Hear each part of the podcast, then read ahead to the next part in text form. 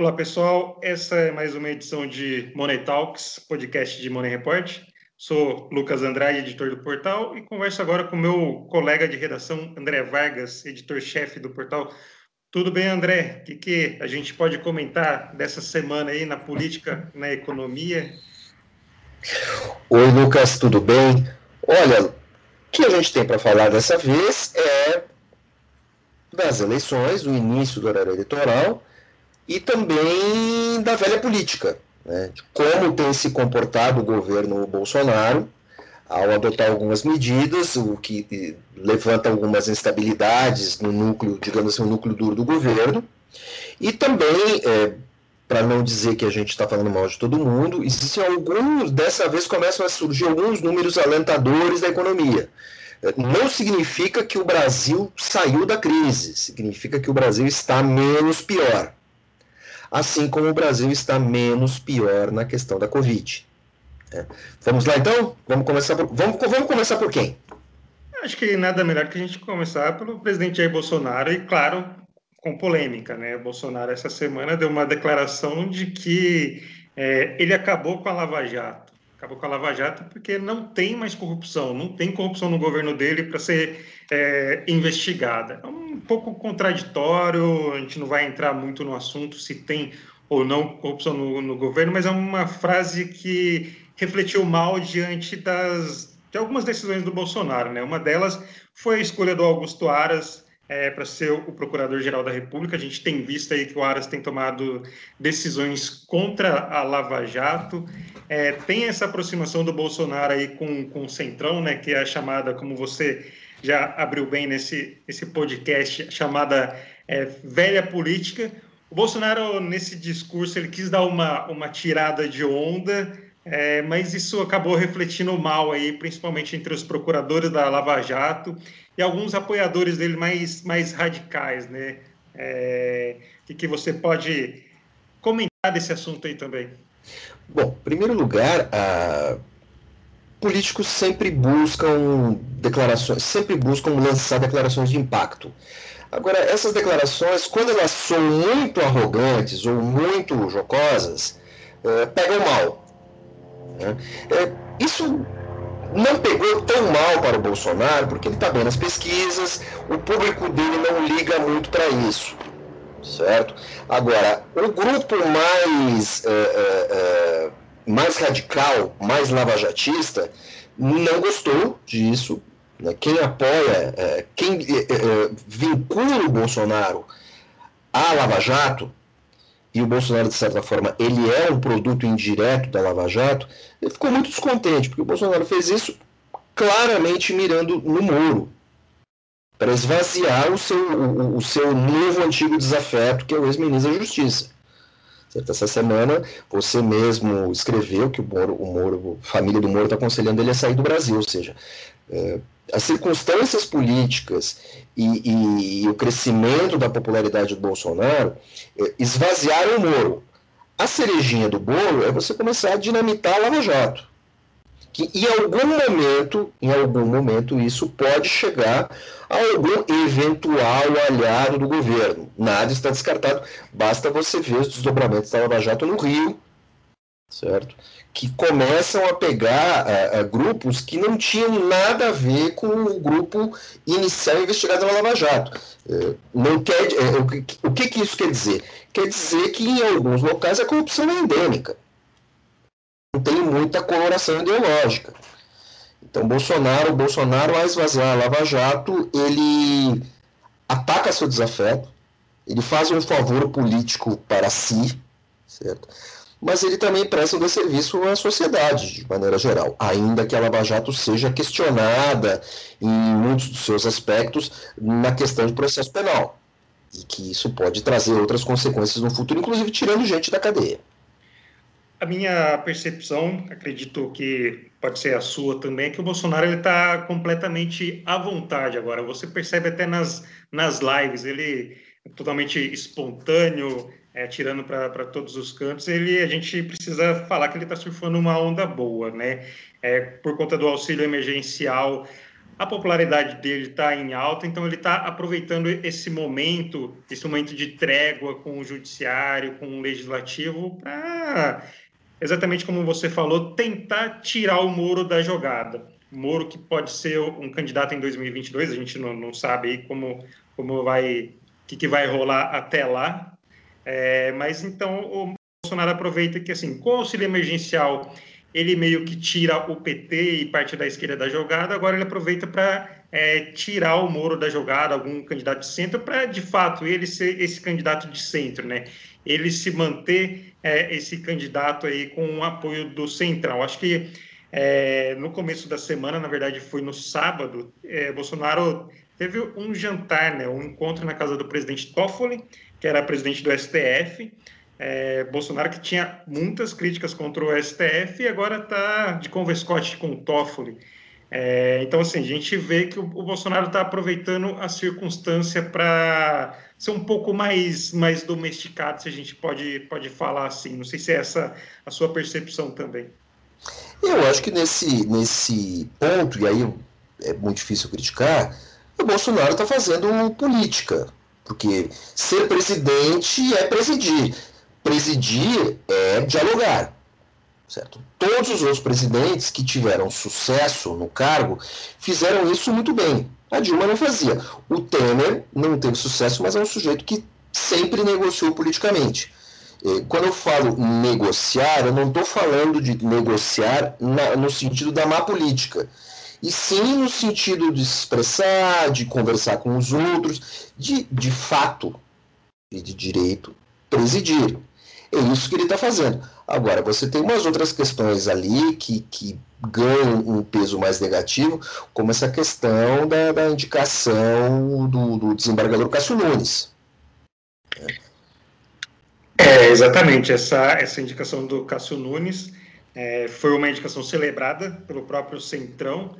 Parecia que tudo caminharia bem, seria um processo tranquilo, normal, sabatina marcada é, aprovação relativamente fácil, só que parece que aqui no, aqui no Brasil ninguém olha o currículo, né? Ninguém olha lá, faz aquele pente fino, só vai fazer o pente fino depois que a nomeação é feita, né? E a gente algumas é, revelações aí de que o Cássio Nunes ele turbinou o próprio currículo, né? Com uma pós-graduação que não existe, com uma suspeita de plágio é, numa tese. É, parece que vai ter algum constrangimento na sabatina dele no Senado, né? A sabatina, acho que se eu não me engano, está marcada para 21 de outubro. É, eu acho que vai ter algum constrangimento ali. Acho que não sei se para ele, para os senadores que vão aprovar o nome dele, mas vai ser um pouco, um pouco esquisito essa conversa.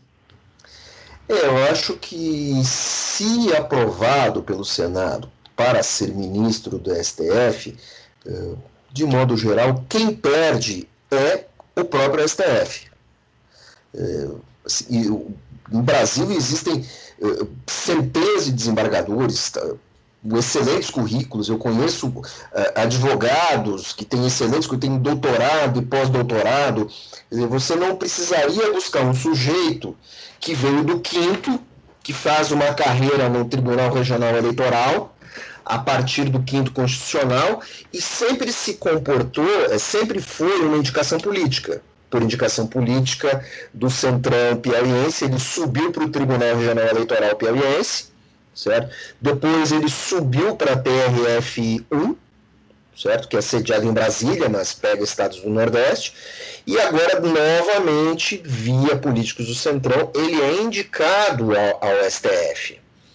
É, não sei o que, que pode acontecer. É, indicações do quinto costumam ser muito criticadas. O próprio Toffoli é criticado, porque Toffoli veio do quinto e é um indicado do governo Lula. Né? Agora, o Cássio Nunes, Cássio Nunes Marques, ele subiu para a TRF4, indicado pelo Centrão e endossado pela Dilma. E agora ele está subindo por indicação do Bolsonaro.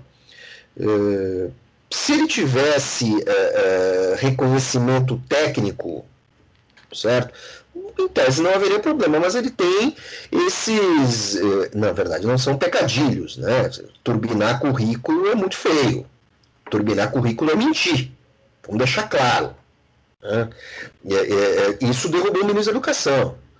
O Weintraub, que era o, Weintraub, que era o ministro anterior, também tinha turbinado seu currículo.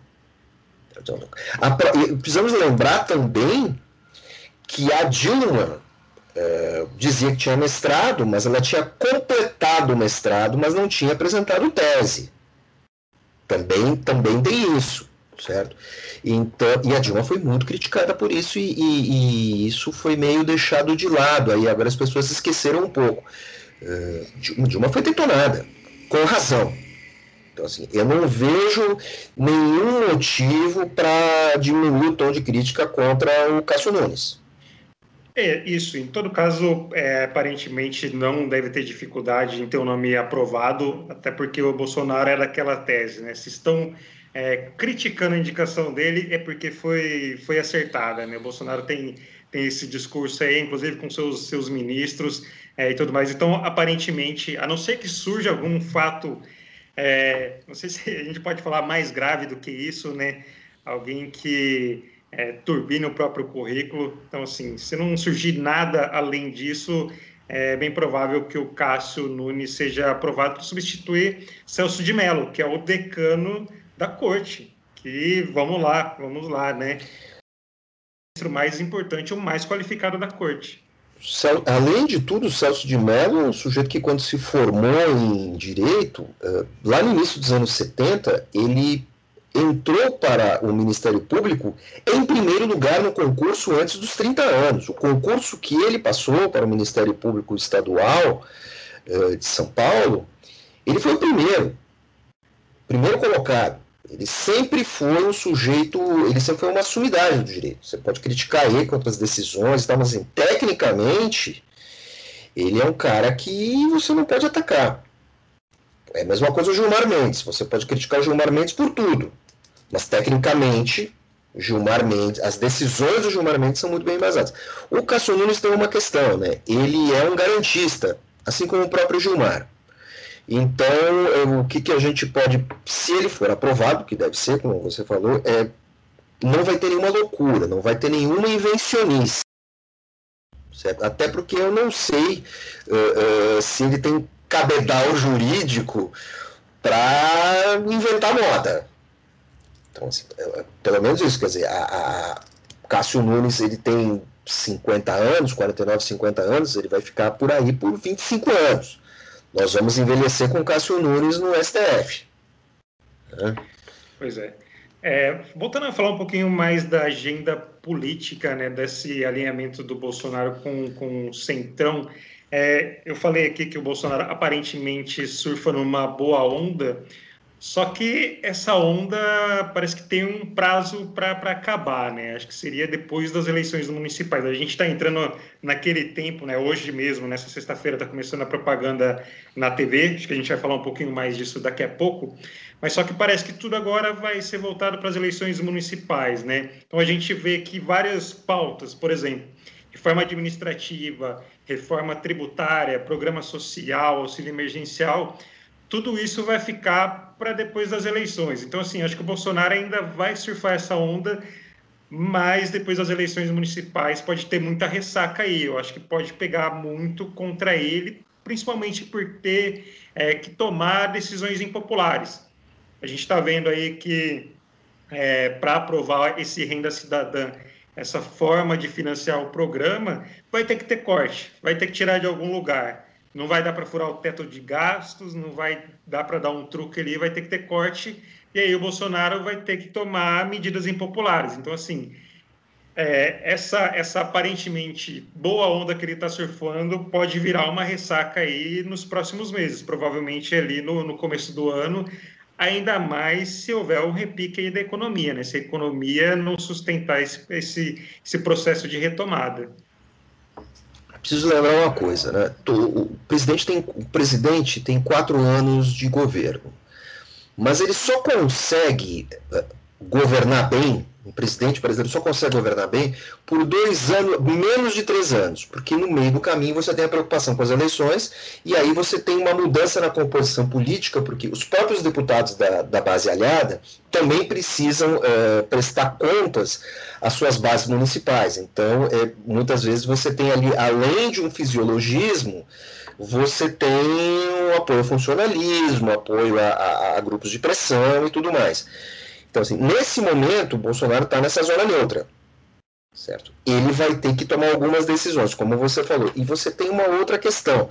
É, por mais que a economia se recupere, é, você vai ter um, um, um certo delay entre o final do auxílio emergencial e a recuperação da economia, que segue segue, nós temos números indicantes, quer dizer, aumentou por causa do auxílio emergencial, aumentaram os depósitos na poupança, produção industrial a, a, tem se elevado, uh, de alguma maneira, assim, até um, pouco de até um pouco de inflação que nos preocupa, nós temos, e parte dessa inflação, ela é decorrente da desidratação da atividade econômica e também da procura da, da, demanda. Então, assim, você vai ter um delay ali que pode prejudicar muito ele. Ele vai ter que ter muita habilidade para se mover por aí.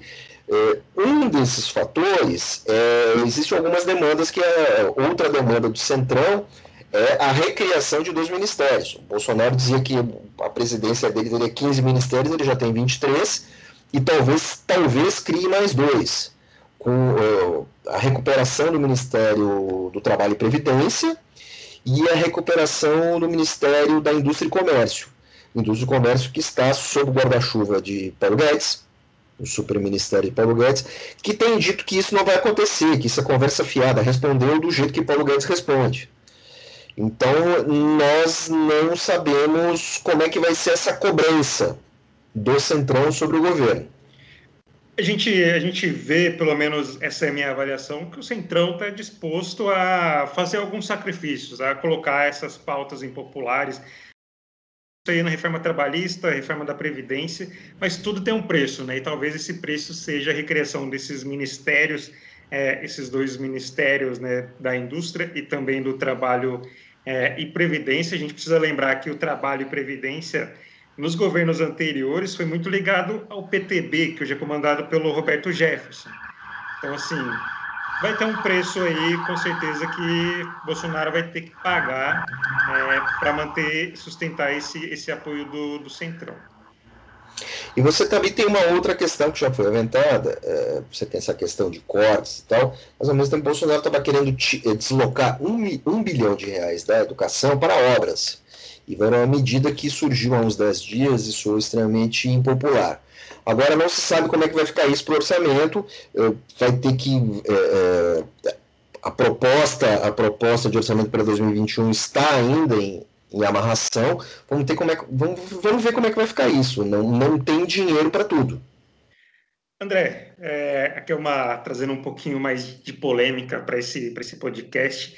A gente viu, é, na semana passada, a gente gravou o podcast e depois, no final do dia, teve um atrito, um novo atrito entre o Paulo Marinho, que é Rogério Marinho, que é o ministro do Desenvolvimento Regional, e o ministro Paulo Guedes. Teve ali uma declaração ali, outra colar, mostrando que os dois não estão se bicando.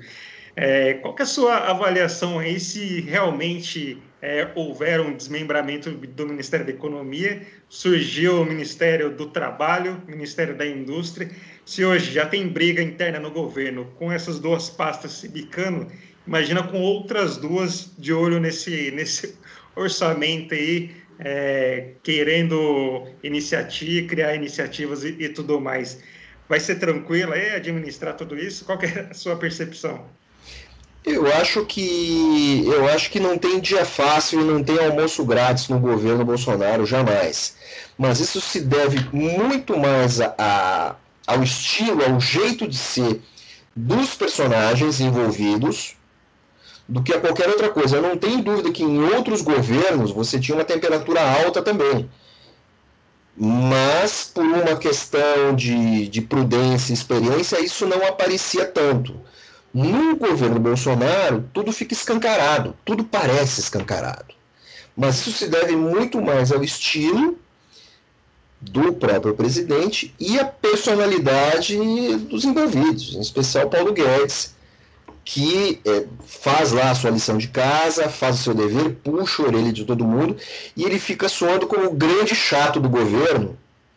E toda hora, ele, como ele tem uma personalidade reativa, ele solta essas declarações, a conversa fiada, isso pega mal, sempre desgasta. Então, assim, você sempre tem um nível de atrição no governo, o tempo todo.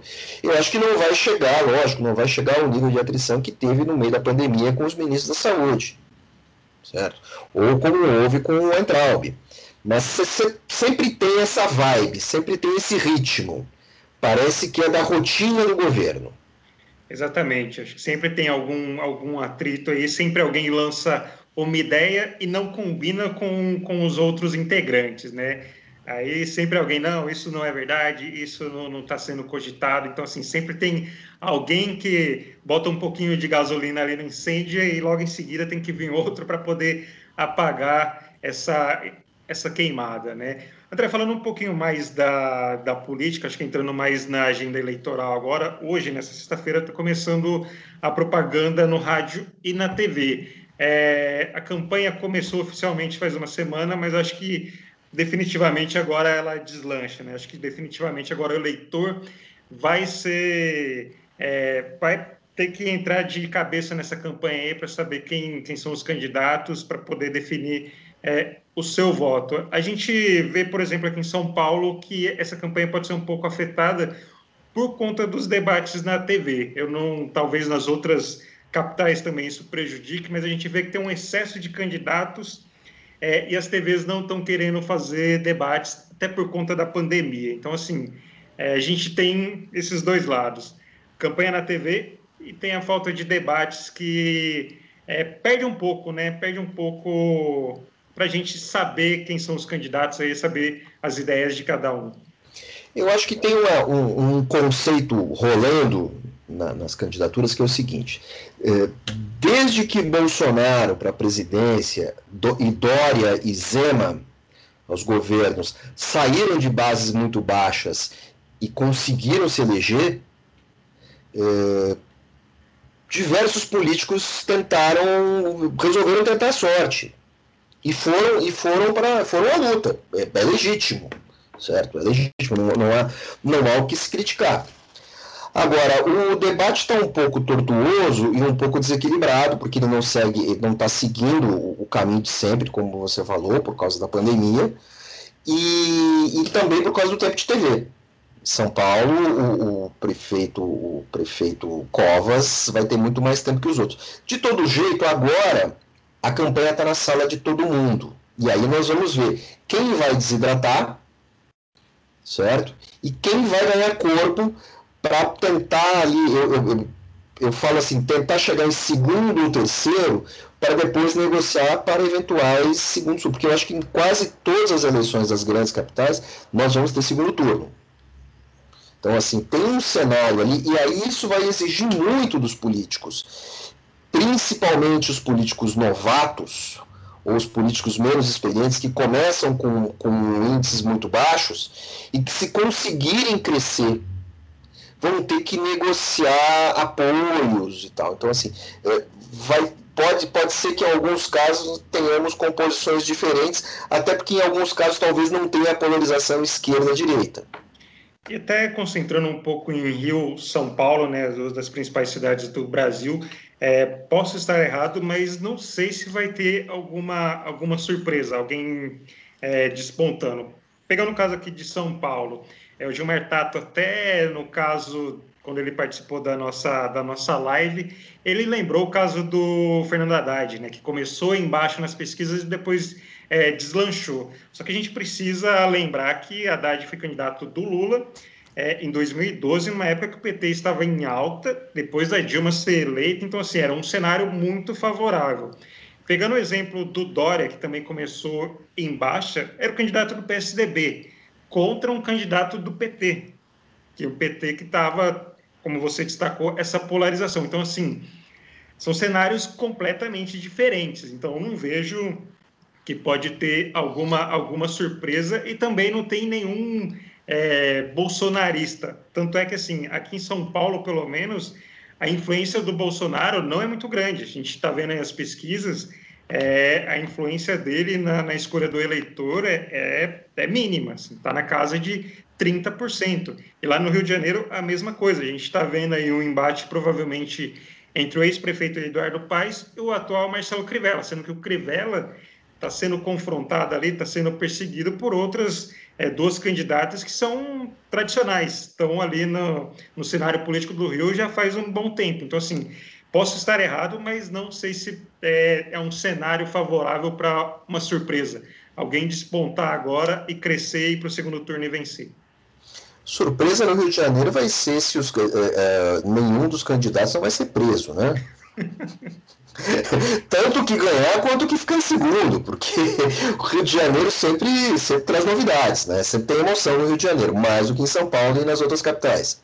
E só, só pegando a deixa aí de uma piada, a Cristiane Brasil, filha do Roberto Jefferson, que está presa, era pré-candidata no Rio.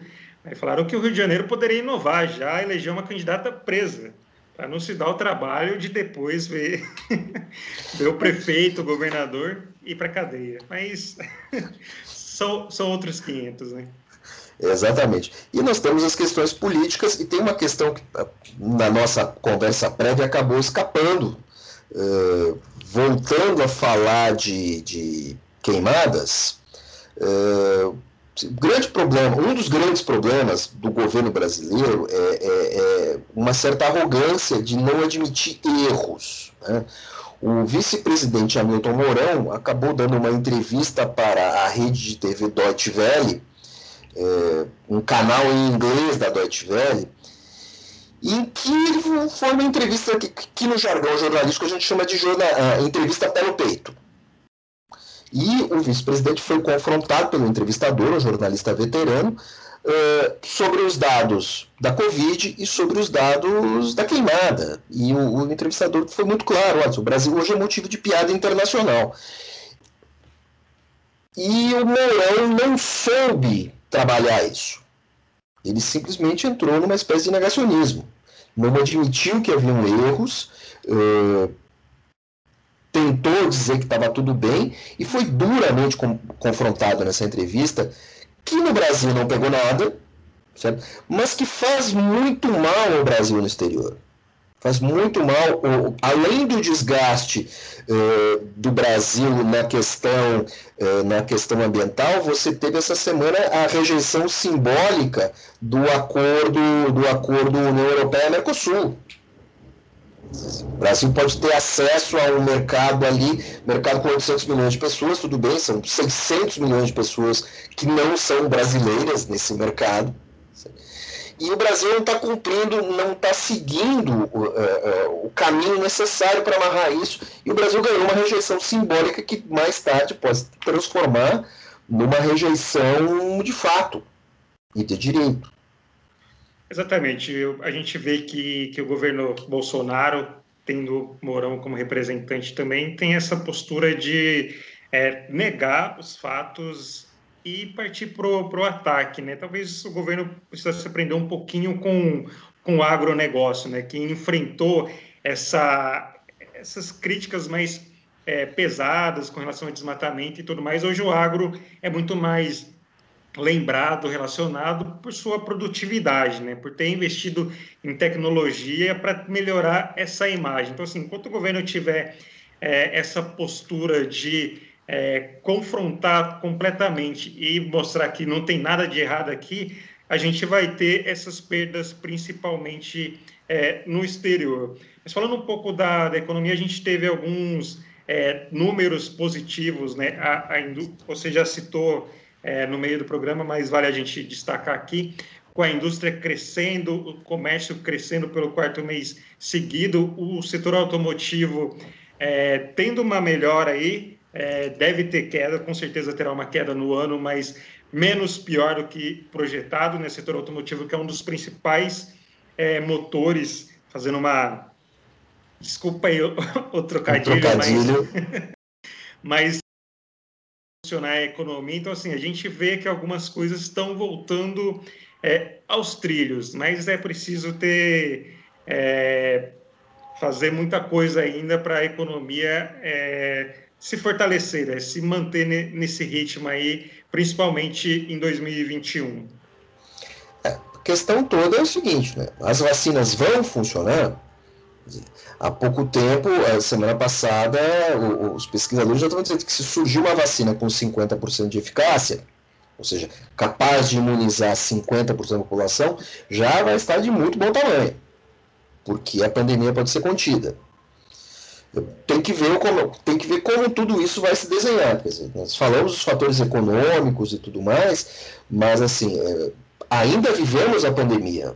Os números da pandemia no Brasil estão caindo, lógico, mas nós podemos ter um repique, como já aconteceu na Itália, como já aconteceu na Alemanha, no Reino Unido e na Espanha. E que no Brasil e nos Estados Unidos, que junto com a Índia são os três países com, que somam mais casos, né? Eu tinha aqui o dado, até vou passar para vocês, quer dizer, são 36 milhões e 500 mil pessoas infectadas no mundo, sendo que, sendo que Brasil, Índia e Estados Unidos somam 19 milhões. Assim, é, nós não estamos numa situação confortável. Esses três países não estão numa, situação confortável. E são e, e, e, bom, Estados Unidos eu não vou dizer, eh, se isso não, não esse ritmo não cair, eh, a recuperação econômica vai demorar muito e vão ter muita miséria, muito, muito, muito desemprego, muita miséria, muita violência e todos os malefícios decorrentes de tudo isso. Eu acho que o, talvez o principal impacto seja realmente na economia. A gente vê aí na saúde, apesar desse número alto de casos, de mortes, é, o setor conseguiu tá, tá mais estruturado agora. Então a gente até vê essa desaceleração no número de mortes, né? Até mesmo se tiver é, um repique aí, é, o sistema preparado para as vítimas. Só que aí, por exemplo, se ocorre um repique aí na, na economia, todo esse processo de recuperação pode ser perdido e aí a gente pode ter aquele é, eu não sei se o Brasil está tendo uma recuperação em V, mas seria aquela recuperação em W, né?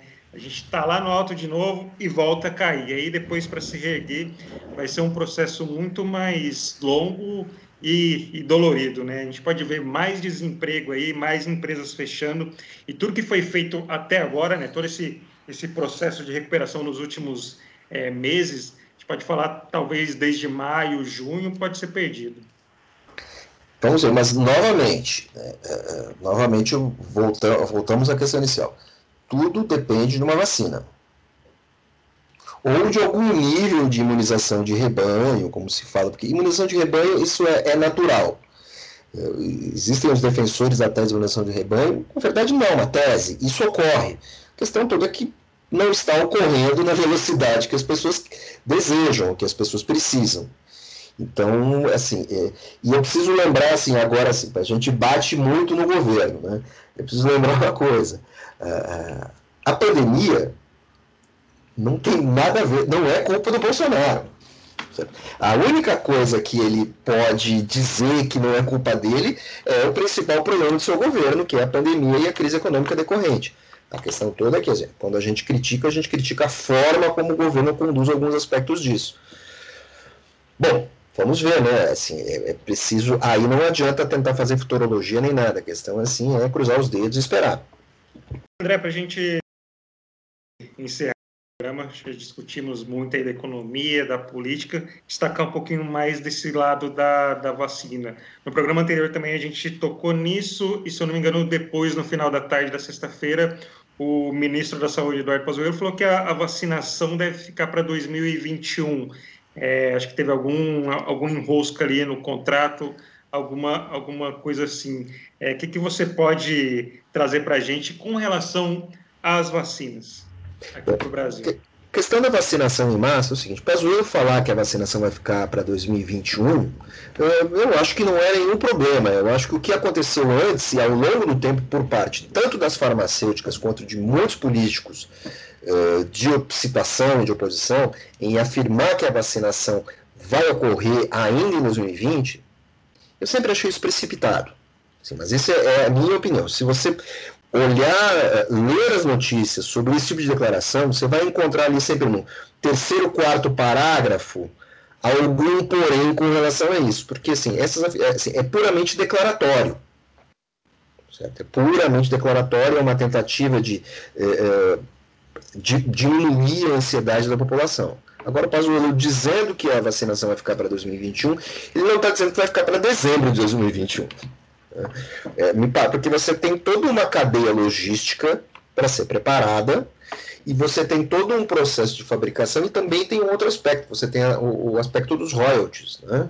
Uh, os governos vão ter que pagar pela vacina. Por mais que o governo brasileiro esteja contribuindo com voluntários, com mão de obra e com dinheiro em alguns, em alguns processos de elaboração de vacina, no caso o governo federal trabalha com a vacina de Oxford e o governo de São Paulo trabalha com a vacina chinesa, eu acho muito feio, muito por assim dizer, essa corrida que ambos tentam estabelecer, certo? É, isso é um aspecto político desnecessário e muitas vezes pode ser enganoso para o cidadão. Que vai acontecer é que essas cadeias vão ter que ser é, estabelecidas. Antes disso, a eficácia dessas vacinas vão ser estabelecidas. A vacina de Oxford está em processo de licenciamento no Brasil. A primeira fase já foi iniciada, não é a fase de testes. A fase de teste já está no final. O que está se fazendo agora é a análise dos dados da primeira fase, concluída faz a segunda, a terceira e o repique final, e aí começa. Tudo isso mudou, a legislação brasileira mudou por causa da pandemia, tornou esse processo menos burocrático, até porque antes se buscava eh, vacinas com um grau de eficiência muito mais alto, acima de 90%, e agora, se chegar a 50%, para resolver a vida das pessoas já está de bom tamanho. É preciso lembrar que, é, é, vamos ver aqui, quantos, quantos mortos, né? Assim, só nos últimos, é, são 36 milhões de casos, né? E, e um milhão de mortes, certo? Ah, preciso lembrar que a gripe espanhola provocou 50 milhões de mortes no mundo. É, provocou 50 mil mortes no Brasil certo? Isso tudo ocorre porque hoje a medicina está mais desenvolvida, mas a, a, a, a Covid matou, já matou no Brasil o triplo de pessoas que, que a gripe espanhola matou. Então você tem que fazer ali uma, uma observação. E é por isso que as precisam sair logo. Eu acho que o Pazuello não. O Pazuello é criticado por muita coisa, ele não falou bobagem dessa vez. Exatamente.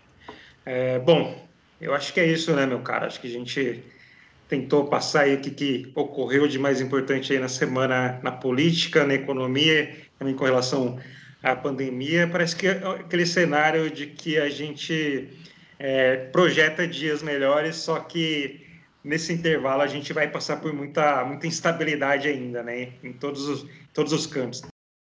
E aí, com, com a política e a gente fica com essa perspectiva de que a imunização comece logo, para a gente resolver de fato essa pandemia. Eu, eu, digo que eu sou muito pessimista, mas digamos que eu, eu, hoje eu vou. Assim, trabalhamos nesse, essa, nessa semana traba, trabalhamos com instabilidades construtivas. Pois é. Bom, é, eu, Lucas Andrade, me despeço aqui de vocês, agradeço novamente a atenção, paciência em nos ouvir até aqui. André, tchau, tchau, até semana que vem. Meu cara, até semana que vem, até semana que vem para todo mundo. Bom final de semana, bom feriado para todos, com chuva, graças a Deus, em São Paulo.